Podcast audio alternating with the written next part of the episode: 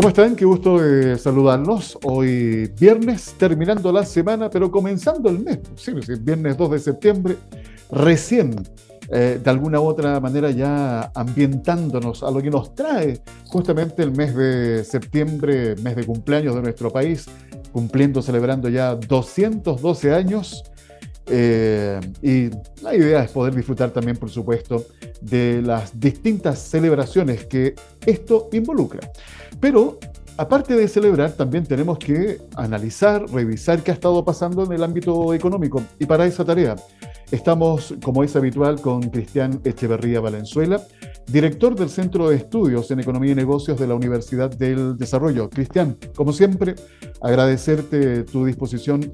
Gracias por acompañarnos. ¿Cómo estás, Cristian? Hola, Alfredo. Muy bien. ¿Qué tal? Un gusto estar aquí.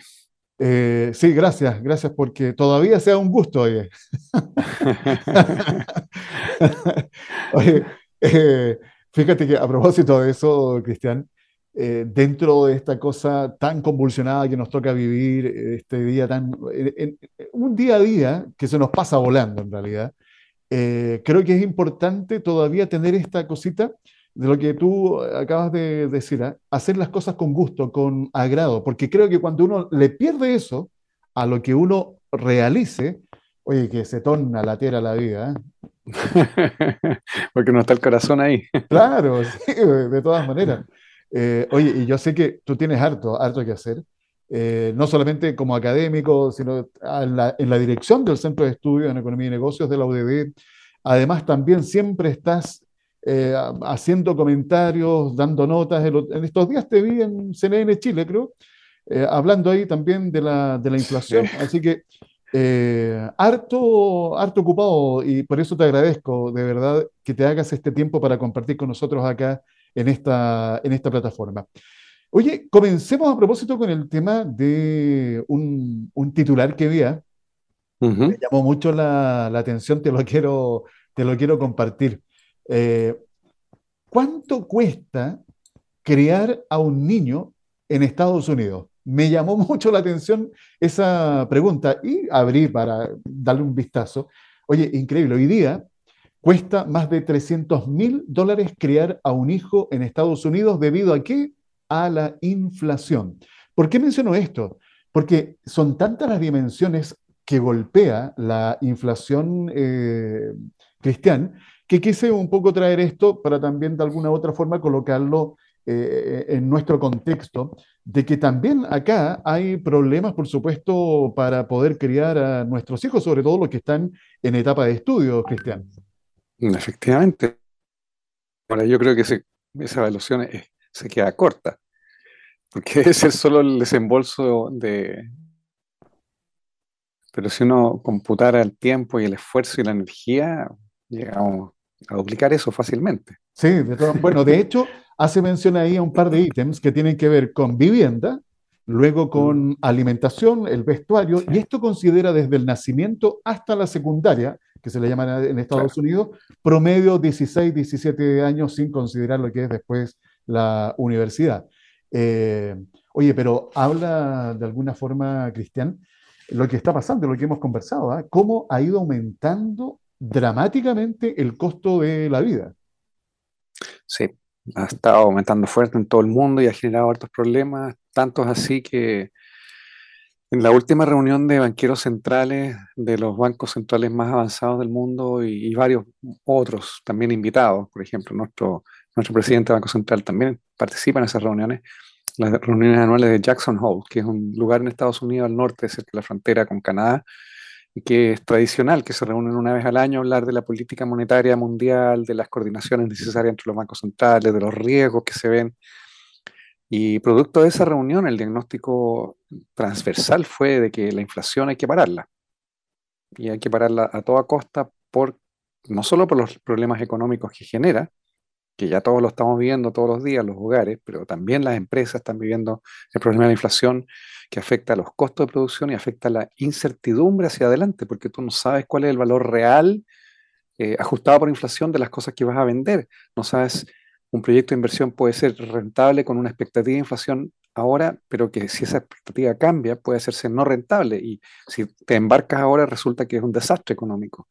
Eh, entonces, genera muchos problemas y la incertidumbre siempre frena la actividad de las empresas, las contrataciones, la inversión, eh, la adopción de nuevas tecnologías. Entonces, eh, y, eso sin contar los costos adicionales que significa siempre una inflación no deseada, no anticipada, que hay personas que ganan y otras que pierden.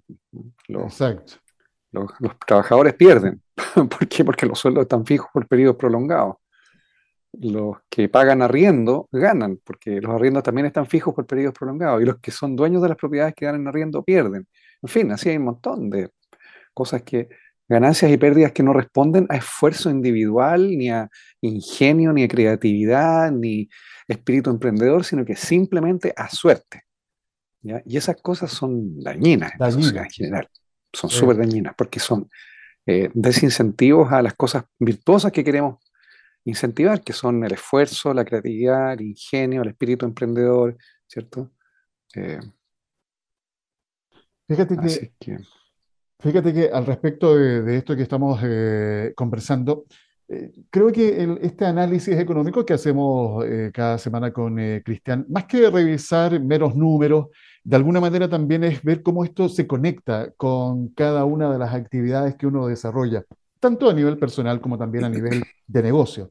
Y por eso creo que es muy importante un concepto ahí que mencionas eh, que tiene que ver con transformación digital, que tiene que ver con creatividad, que tiene que ver con innovación, que son aspectos tremendamente importantes cuando estamos hablando de que queremos que una economía se desarrolle.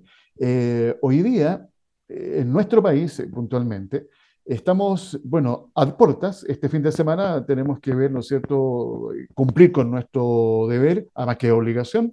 Hay que ir a marcar apruebo o rechazo, sea cual sea el resultado. Esto lo hemos conversado, Cristian. No es que aquí las cosas vayan a cambiar de la noche a la mañana, hay que construir.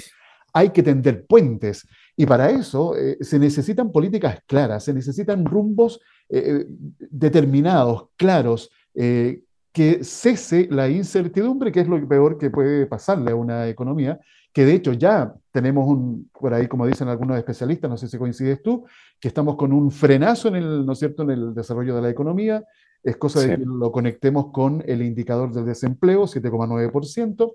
Eh, entonces, son bastantes cosas que hay que estar considerando y mirando a la hora de ir diseñando las distintas políticas si uno quiere levantar una economía eh, tan golpeada como la que tenemos hoy día en Chile, y no solamente acá, sino que este tema es a nivel mundial, Cristian.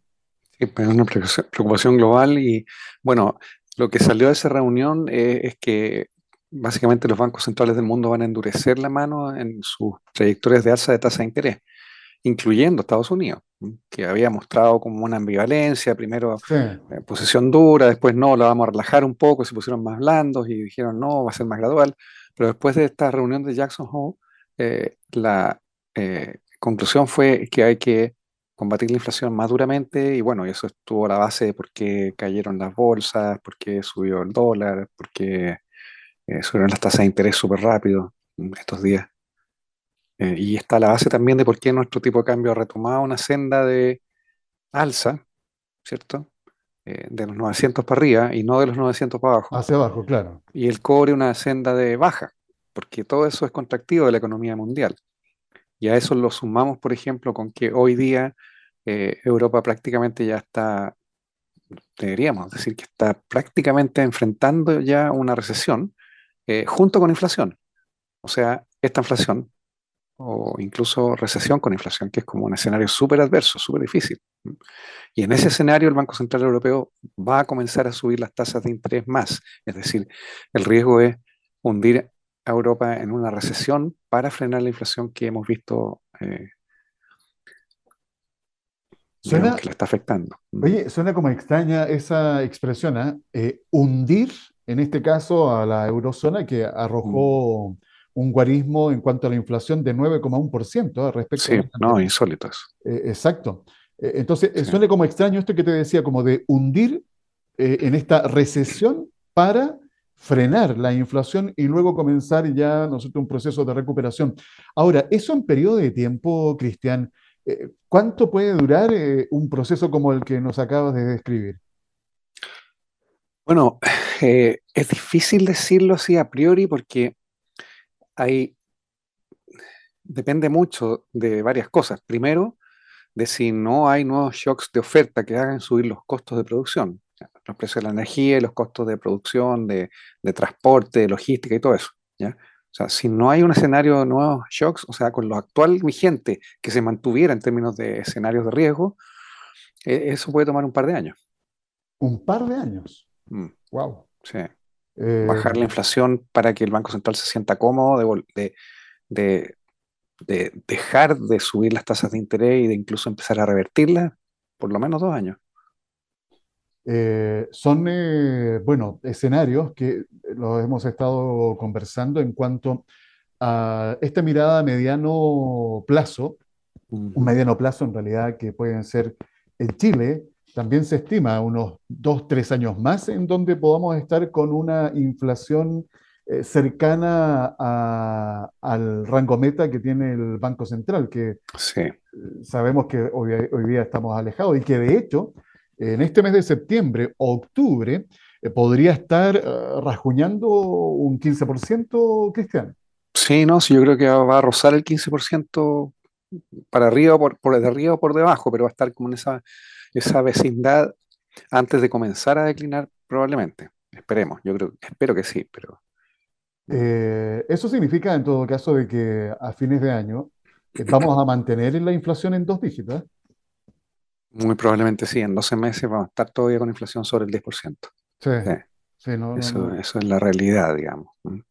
sobre todo mirando, oye, otro elemento que podemos incorporar, bueno, hay varias cosas, pero ahora me acordé, eh, ya que estamos hablando del cómo ha crecido y cómo se ha disparado el costo de la vida, Cristian, otro elemento más es el arroz. Mm. E, e, este tema que pasó con el arroz, no sé si te fijaste ahí lo que se está eh, en este minuto tejiendo en el mercado. Eh, salió el ministro de Agricultura también a, de, alguna manera, a apaciguar las aguas, mencionando que hay producción local suficiente como para que no nos golpee lo que pueda pasar en mercados internacionales. ¿Estás en línea con esa lectura o es políticamente correcta nada más la declaración del ministro. Es una declaración políticamente correcta, porque el arroz es un commodity, un precio que se, de un producto que es internacionalmente transable. Eventualmente la producción chilena podría exportarse o podemos importar arroz, pero en el fondo tiene que haber una homologación de los precios, da lo mismo donde se produce, porque son mercados grandes, globales, internacionales de commodity. Entonces, en el fondo es casi imposible evitar que el precio del arroz local también suba. De acuerdo. Porque hay escasez mundial. Exacto. Sí, es que ese, eh, a, buen entendedor, pocas palabras, como podríamos decir ahí, eh, uno sin ser, eh, ¿no es cierto?, especialista en la materia, o sea, es cosa de aplicar esa, ese análisis. Es un commodity y tiene que variar el precio, o sea, tal vez sea menos. Según su disponibilidad mundial, si hay mayor o menor disponibilidad en función de, de la demanda que existe. pero debiéramos decir a todas luces de que va a subir, va a subir. Sí, eh, por dónde. Producto de la escasez mundial, producto de los cambios climáticos, la sequía y todo eso. Oye, eh, Cristian, ¿tienes vehículo? Sí. Eh, ¿Viste la información que hay en torno al tema de los seguros para los autos? Ah, sí, sí. ¿Ah? ¿Qué tal? Ah. Bueno, es más riesgoso para las compañías estar asegurando autos con esta ola de, de robos y de también de mayor accidentabilidad que hemos visto. O sea, hay varias cosas juntas. los hábitos de manejo, la forma de manejo de las personas también han cambiado, están más riesgosos, hay más accidentes, más choques. De hecho, el otro día vi que más o menos como que se había duplicado el choque, los choques contra postes de luz y de alumbrado público. Eh, entonces, algo pasa. Y yo sé lo que todos sabemos lo que pasa. Estamos todavía, estamos con un estrés postraumático colectivo a nivel social en Chile y, en, globalmente, y eso está afectando y va a afectar por un buen tiempo. Y, está, y afectó a las generaciones jóvenes y también las va a afectar por un buen tiempo. A los estudiantes. Entonces, eh, claro, las compañías de seguro tienen que subir los precios de las primas de los seguros si es que tanto por inflación, porque muchas están expresadas en UF, y vemos que ya solo por inflación tienen que haber subido un 15% respecto de un año atrás, claro, prácticamente, y sobre eso agregarle una mayor siniestralidad. Eh, y además está lo que se ha encarecido el tema de las importaciones con los repuestos. Además, claro. Oye, y, y leía que era un 105% eh, que han aumentado los valores de los seguros. Eh, oye, yo me río porque me sonrío en este caso, ¿ah? porque, mm, como, bueno, obviamente el, auto lo tengo asegurado. Todos los meses me están llamando. Me dicen, hoy tenemos la oferta para que usted se cambie con el, digamos, con el seguro que tiene. Entonces yo le digo, ok, pero tú me puedes superar esta oferta y hasta ahí llegamos con la conversación, porque claro, como tengo el seguro adquirido eh, hace tiempo, eh, es imposible que puedan competir con los valores que están hoy día sacando al, mercado. Eh, algo bueno que haya pasado, pues. Una pequeña victoria del consumidor. Claro. Mientras no se renueve la póliza. Exactamente, que me queda poquito. Cuando te queda el aniversario, porque ahí es donde llega el. Ah, ahí, hasta ahí va a llegar la alegría. El, tate quieto. Oye, a propósito de tate quieto, eh, en esto, bueno, uno de los hechos tal vez que se destacan de la semana fue el tenso momento que se vivió en el encuentro de Tsunami, en donde fue invitado el presidente de la República, Gabriel Boric. Mm. Eh, en estas declaraciones que hizo, bueno, el presidente saliente, Diego Hernández. Eh, incluso por ahí comentan, eso no se vio obviamente, eh, que salió, terminó su, su presentación ahí el presidente de la República y salió entre algunos abucheos un poco tímidos y pifias que no sería en todo caso el primero. Mm. ¿qué, lectura le das tú a lo que pasó ahí en, en ese encuentro, Cristian? Mira, vi solo el titular, no sé lo que se dijo, ¿ya?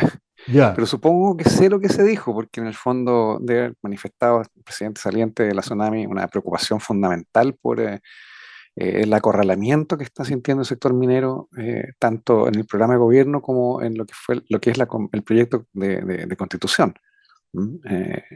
y, que, que en el fondo al leer lo dicho antes en otras presentaciones, ¿cierto? Alertando de que esto tiene efecto sobre la inversión, tiene efecto al paralizar proyectos y tiene efecto de largo plazo en el crecimiento potencial del país, porque sin inversión no hay expansión de nuevos negocios y sin nuevos negocios no hay contratación de trabajadores ni posibilidades tampoco de subir sueldos. ¿ah? Eh, ahí también se hizo mención a lo del royalty, ¿eh? el royalty mm. minero. Sí, sí, a esta propuesta de royalty que eh, básicamente implica aumentar las tasas de impuestos en formas más importantes todavía de lo que ya estaba pactado anteriormente y eh, en particular en los momentos de alza de precios por sobre las tendencias. Em, en lo que es, porque bueno, es lo que decía el presidente de, la, de Sonami, eh, el querer recaudar más impuestos no significa que esta sea la única comodía. Eh, el tema del royalty minero. Y hubo respuesta ahí también del presidente Boric, en donde hacía mención que siempre se ha cuestionado, ¿no es cierto?, la repartición de utilidades. Si nunca se ha hecho, lo irán a hacer ahora. O sea, fueron declaraciones bastante eh, controversiales, pero que de alguna u otra forma nos muestran eh, las distintas miradas que hay sobre un mismo, un mismo tema, eh, Cristian, porque es cierto, la reforma tributaria tiene como objetivo recaudar más impuestos, recaudar más ingresos, porque se necesita financiar el programa de gobierno que tiene, ¿no es cierto?, eh, el gobierno actual. Pero ahí entramos a, una, a, una, a un área que, por supuesto, da para discutir y para los distintos planteamientos. ¿Cuáles serán los mejores mecanismos para lograr recaudar mayores ingresos, pero no con estas modificaciones que se le haga en la reforma tributaria, eh, ahuyentar las inversiones. Entonces, no es una ecuación muy fácil de lograr equilibrar, eh, Cristiana. No, no es muy fácil y, y, a mí en particular me complica que el énfasis esté puesto siempre en la recaudación tributaria, cuánto más hay que generar para financiar mayor gasto social.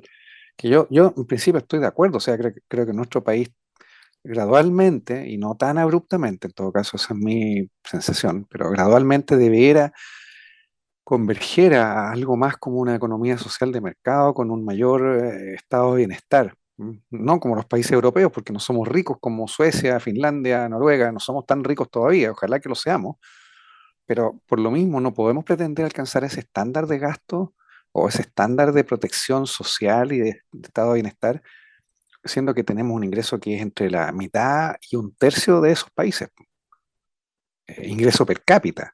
Y si uno saca el cobre del PIB, eh, cae más todavía, porque no digamos que los ingresos del cobre se reparten entre todos los chilenos, no es así, porque no es así, porque es un enclave minero intensivo en capital que contrata poco trabajo, que reinvierte una parte importante dentro del negocio y otra parte importante también se transfiere internacionalmente a, su, a sus casas matrices, en fin. Entonces, eh, no, no es tiene, a través de los encadenamientos, la industria minera sí genera valor y genera empleo y, mejora las condiciones de vida. Sabemos que el cobre indirecta, directa e indirectamente es más o menos un 40% del PIB chileno, o sea, estamos fuertemente atados al cobre. ¿ya? Pero así todo no somos un país rico y somos un país con una volatilidad y vulnerabilidad intrínseca porque depende tanto nuestra actividad económica de un solo producto todavía. Esa es la verdad. Entonces, no tenemos ni el estándar de ingreso de países avanzados que tienen estados de bienestar mucho más amplios, ni tampoco tenemos su estabilidad.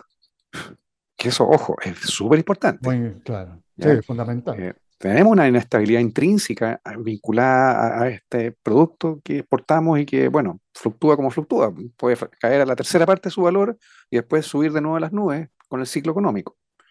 No olvidemos que hace 10 años atrás, después de la crisis subprime, el cobre está a un dólar 50 la libra. Y el pic de hace un poco tiempo atrás, un par de años atrás, llegó a 4 dólares y medio antes de empezar esta caída. Entonces, esos son los niveles de fluctuaciones del, cobre y en eso arrastra no solo al sector minero, sino que las cuentas fiscales, los ingresos fiscales y bueno, y, este otro 40% del PIB en los encadenamientos. Entonces, basándonos en esa realidad, eh, yo estoy de acuerdo en converger a un estado de bienestar, pero gradual primero. Y lo segundo, que no me gusta que esté fuera de la discusión, eh, lo que yo he mencionado otras veces en este programa es que el gasto debe también ser eficiente y ser efectivo y ser focalizado. Y yo me encuentro todo el tiempo ejemplos concretos, no te puedo decir nombres y apellidos, pero escucho y hablo con mucha gente que me cuentan cosas que me hacen levantar mis cejas. O sea, gente que ganó plata, duplicó sus ingresos durante la pandemia con toda la ayuda del Estado sin necesitarlo. Y no solo eso, sino que sin trabajar. eso no, sé ¿eh? si, digamos, y, gente que, digamos, en su grupo familiar, estoy hablando de personas individuales, pero si uno suma los ingresos familiares de todo lo que me contaron algunas personas, la verdad es que, bueno, el mismo Banco Central constata que durante la pandemia los ingresos de los hogares del quintil de más bajos ingresos aumentaron en más de un 10%, en torno a un 10%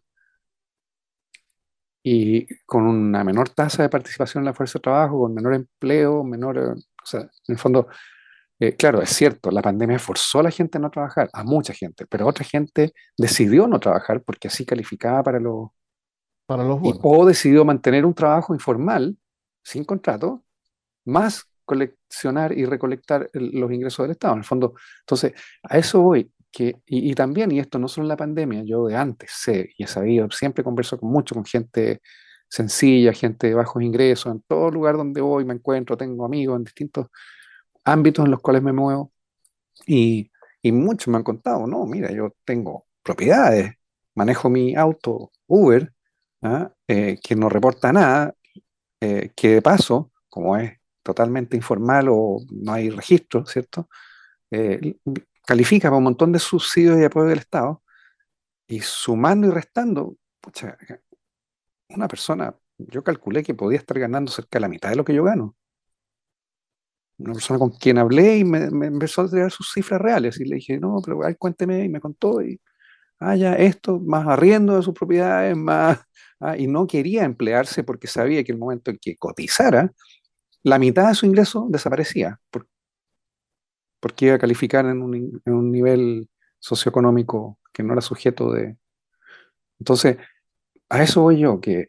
Eh, es riesgoso, ¿eh?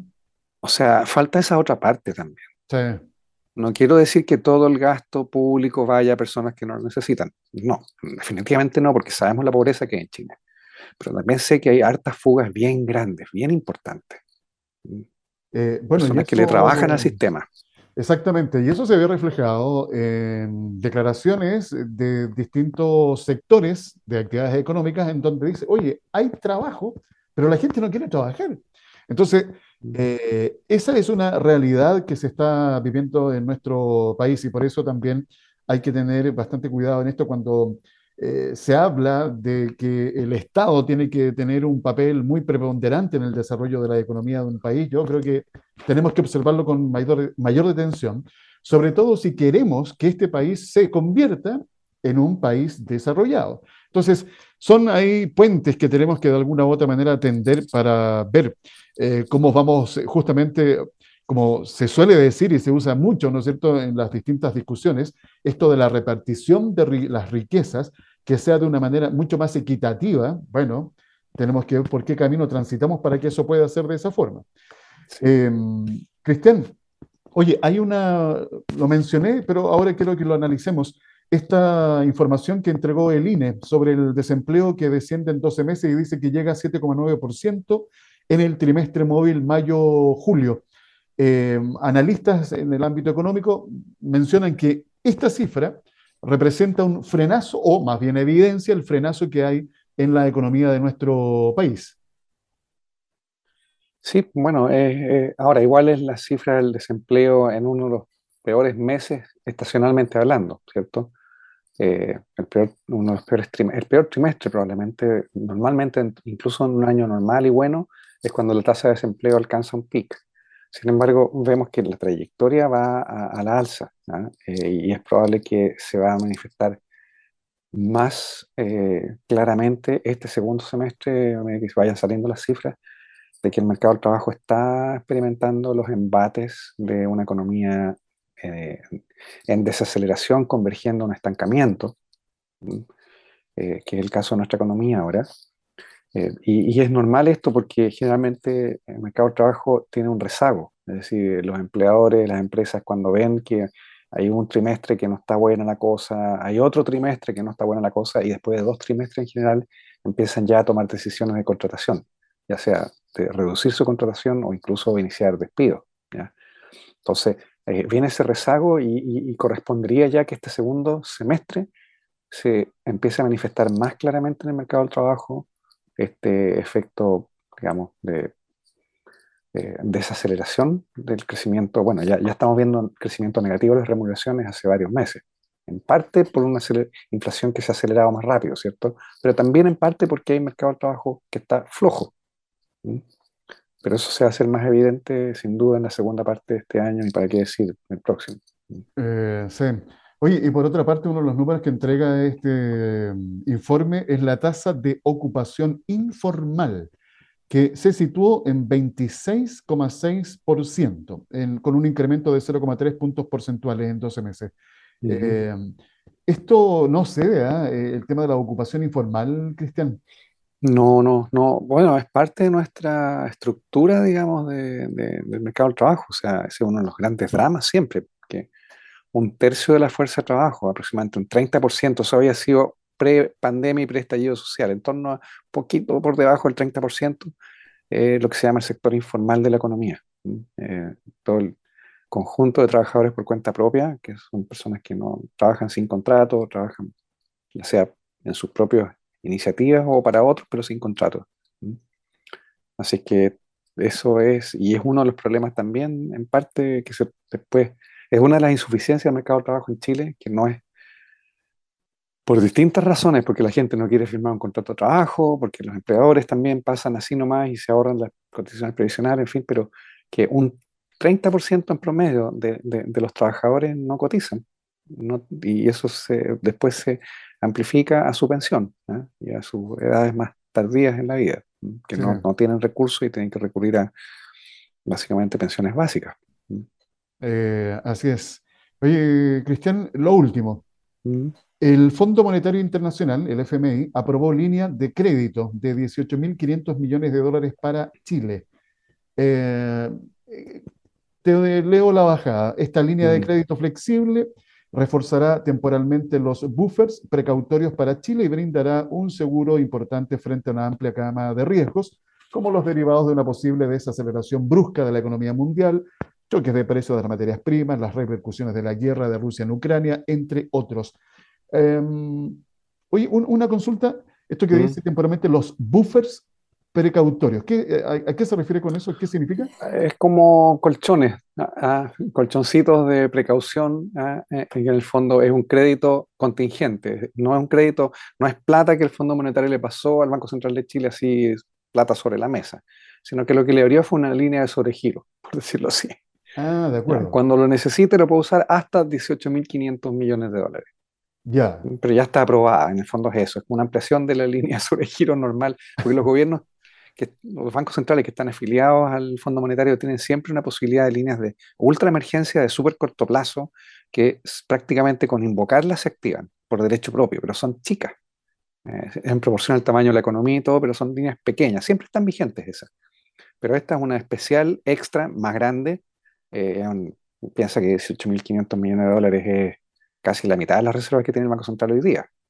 O Exacto. sea, es harto. Es harto, ¿eh? sí. eh, como proporción del PIB es un 7% del Producto Interno Bruto nuestro, o sea, harto, es significativo. Es la mitad de la deuda de Argentina con el Fondo Monetario hoy día, casi la mitad, digamos, oye, poquito, eh, 40%. cuaren- Entonces, 40%, ¿sí? es grande, es grande, claro, pero esa es deuda la de Argentina y lo de nosotros no es deuda, es deuda contingente. En la medida que lo usemos se constituye en deuda. Por ahora es solo una posibilidad con tope de 18.500 millones de dólares. Ah, perfecto. Ahora, lo, en el lado positivo, claro, genera un colchoncito de una línea de sobregiro, ¿cierto? En caso de que se necesite. Eso es bueno. En el lado negativo, eh, las razones por las cuales se utilizó esta línea, que no la utilizaba nuestro país desde hace, uff, yo creo que unos 40 años, Wow. ¿ya? Sí, desde la crisis bancaria del 82 que no teníamos una relación, eh, digamos, de deuda o líneas de sobregiro con el Fondo Monetario Internacional. Eh, y Entonces, la lectura que yo hago, eh, eso te iba a que, preguntar. sí, es que es una manifestación más de la vulnerabilidad de nuestra economía hoy día. ¿ya? ¿Por qué razón? Porque nuestra economía en este momento ha usado parte de sus fondos soberanos en paliar la pandemia, más los efectos de esta desaceleración, más eh, los, eh, la pérdida de reservas que tuvo el Banco Central hasta ahora, desde más o menos en torno a los 10 mil millones de dólares, desde su intervención en el mercado cambiario hace poco tiempo atrás, en julio, ¿m? Hasta septiembre, que es el programa que anunció y que está implementando, ¿cierto? Entonces, en el fondo, es una señal de una vulnerabilidad que, que obligó a nuestro país, que en otros momentos, en nuestro país, ojo, en la crisis subprime no usamos esta facilidad, No se usó. ¿no?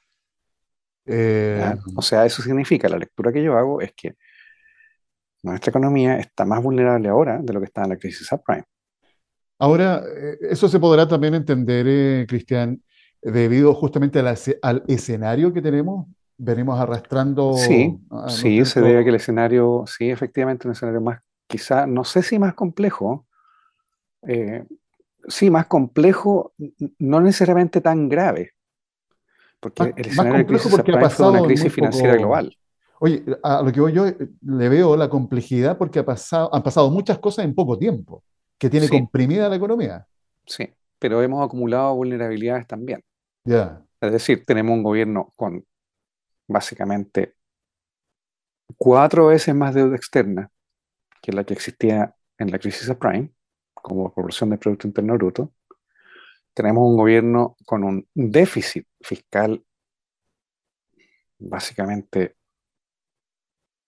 no sé, déficit fiscal versus un gobierno que tenía superávit estructural en la época de la crisis subprime.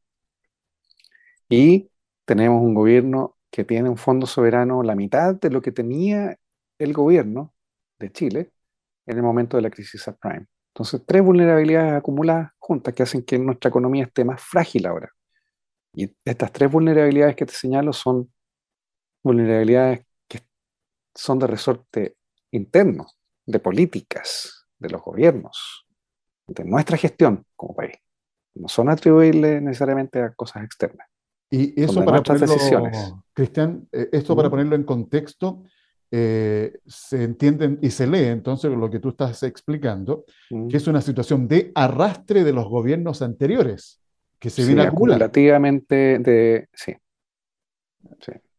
Eh, y eso significa, como uno lo entiende, así muy en simple, problemas de gestión en distintas áreas que de alguna u otra manera eh, pareciera que en vez de descomprimir, eh, vamos comprimiendo aún más eh, esta, esta olla a presión, Cristiana.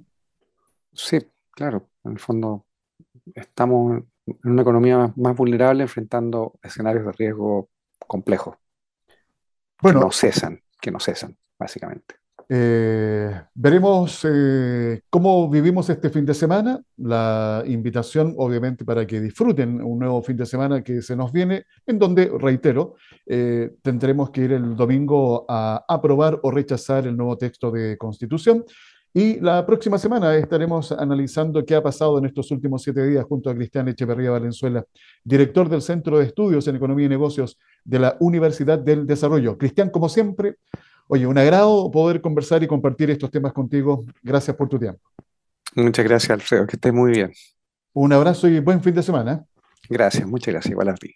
Ustedes se lo han escuchado aquí en CE Chile. Conexión Empresarial promueve un estilo de economía solidaria, considerando a la persona como un elemento fundamental en todo proceso económico.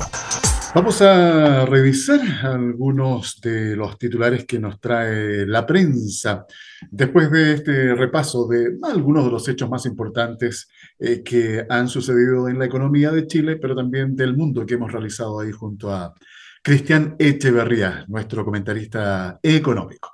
Y quiero, a ver, contarles lo siguiente. Ustedes saben que el presidente Gabriel Boric quiere condicionar exportaciones a países desarrollados para que reduzcan emisiones.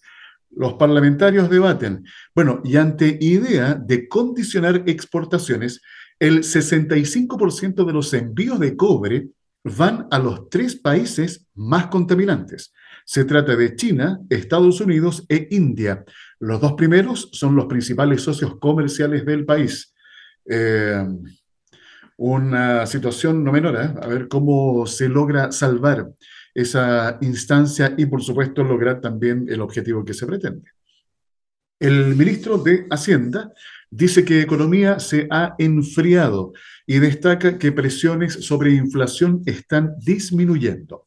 El ministro Mario Marcel además prevé que en máximo tres semanas se comenzarían a ver reducciones en los precios de los combustibles. Dólar eh, revierte tendencia alcista, cierra con nula variación en recta final para plebiscito. Eso obviamente sucedió el día de ayer. La proximidad del plebiscito de salida de nueva constitución explica esta volatilidad en el precio del dólar. Mercado prevé alta inflación para agosto, septiembre y octubre. Cuéntate una nueva, podríamos decir y que tasa de interés finalice el año 2022 en 11%. Según la encuesta de operadores financieros del Banco Central, el dólar se ubicaría en 870 pesos en los próximos 28 días. ¿Qué más podríamos destacar? Gremios del comercio y turismo del Biobío prevén escalada de violencia tras ataque en Contulmo. Ah, vivimos este terror a diario. El acoso es diario y cada vez más violento, señalaron representantes de ambos sectores. Una situación que por supuesto uno quisiera no estar comentando, pero que lamentablemente pareciera que está lejos de terminar. Por otra parte, comentarles que reforma tributaria, la OCDE, dice que se van eh, o que van en buena dirección y diputados se enfrentan por críticas a empresarios entre las audiencias que se llevaron a cabo el día de ayer en la Comisión de Hacienda de la Cámara por la propuesta del Ejecutivo, destacaron las, que, mm, las de un experto tributarista de la OCDE y representantes de la CPC. Reforma tributaria que, por supuesto, ya sabemos cuál es la finalidad, pero también tenemos que definir si los mecanismos por los cuales se quieren recaudar eh, mayores ingresos son de verdad los más eh, apropiados. El, oye, el IMASEC. Bueno, analistas aseguran que el frenazo comenzó y que desde agosto el crecimiento será negativo. Recordemos que el último IMASEC fue de 1%. De 1%. Esto significa que, lo que hemos también conversado con Cristian Echeverría, eh, podríamos entrar en una, en una recesión técnica, se prevé crecimiento cero para el primer segundo trimestre del año 2023, una situación nada alentadora, pero eh, es la realidad. Eh, ahora, esta realidad también nos ayuda para saber cuál es el escenario en el que estamos viviendo y cuáles también son las medidas que tenemos que tomar de alguna u otra manera para mm, evitar mayor impacto. Eso es. Eh, se recuerdan que hemos conversado aquí mismo eh, este modo sobrevivencia por el cual están atravesando miles de emprendimientos y micro, pequeñas y medianas empresas en el país y por supuesto como consecuencia hogares en Chile. Este modo sobrevivencia eh, va a estar presente, va a estar latente durante un tiempo bastante, yo diría, más, más prolongado que el que uno, que el que uno quisiera. Eh, revisemos otras informaciones. Ah, algo importante. Saben ustedes que ya, a partir de ayer, entró en vigencia la ley de plataformas digitales. ¿En qué consiste? Se los voy a comentar, porque esto es muy importante. A partir de ayer, 1 de septiembre, entró en vigencia la ley de plataformas digitales, la cual exigirá nuevos requisitos para los usuarios conductores que prestan sus servicios a través de distintas aplicaciones de movilidad. Los usuarios conductores eh, van a pasar a ser considerados trabajadores independientes, por lo cual deberán firmar un nuevo tipo de contrato distinto al actual. Este nuevo contrato de prestación de servicios es libre de dependencia y subordinación, es decir, el usuario conductor podrá seguir siendo quien decide cuándo y en qué horarios conectarse a la app de movilidad. Al respecto, desde Asuntos Públicos de BIT, David Martínez, dijo que somos conscientes de que la implementación de esta ley requiere un costo extra en su ejecución. Sin embargo, desde BIT valoramos profundamente que al fin exista un reconocimiento a los derechos de los trabajadores independientes y mayor certeza sobre el marco regulatorio que rige a los trabajadores independientes. Desde ayer, 1 de septiembre, todo usuario conductor debe completar una capacitación online de carácter obligatorio que busca entregar la información necesaria sobre los criterios de seguridad y salud que deben tener en cuenta en este tipo de actividad. Por su parte, desde Book Startups de Gestión de Personas, dieron a conocer los principales eh, lineamientos de esta nueva norma, señalando que entre los impactos favorables de esta ley para los trabajadores destaca el hecho de tener un contrato regulado, es decir, con el pago de todas las cotizaciones de salud y previsionales correspondientes. La country manager de Book, Teresita Morán, sostuvo que parte de cuidar a tus colaboradores es regularizarlos para que su relación laboral conviva dentro del marco legal. Es un círculo virtuoso. Tú como empresa tienes el deber de protegerlos, así como ellos tienen el deber de cumplir con sus responsabilidades.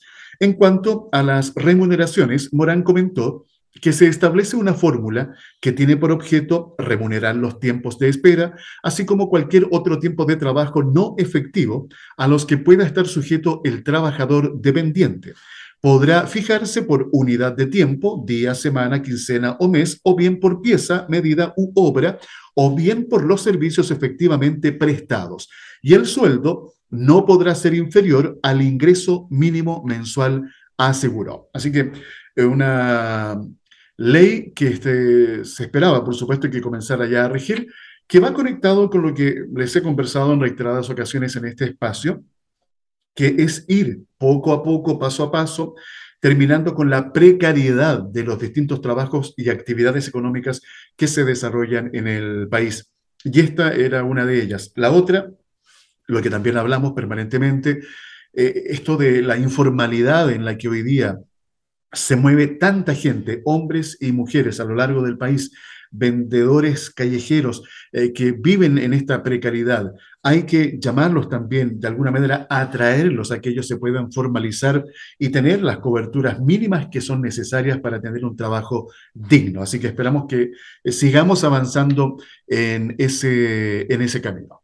Y me alcanza, estoy justo en el tiempo, pero ya, me voy a dar el gustito. Eh, a ver, destacar lo siguiente. Bueno, aquí algo sobre el IMASEC. Pymes, economía chilena creció 1% en julio del 2022. El Banco Central dio a conocer ayer en la mañana el índice mensual de actividades económicas, IMASEC, correspondiente a julio pasado.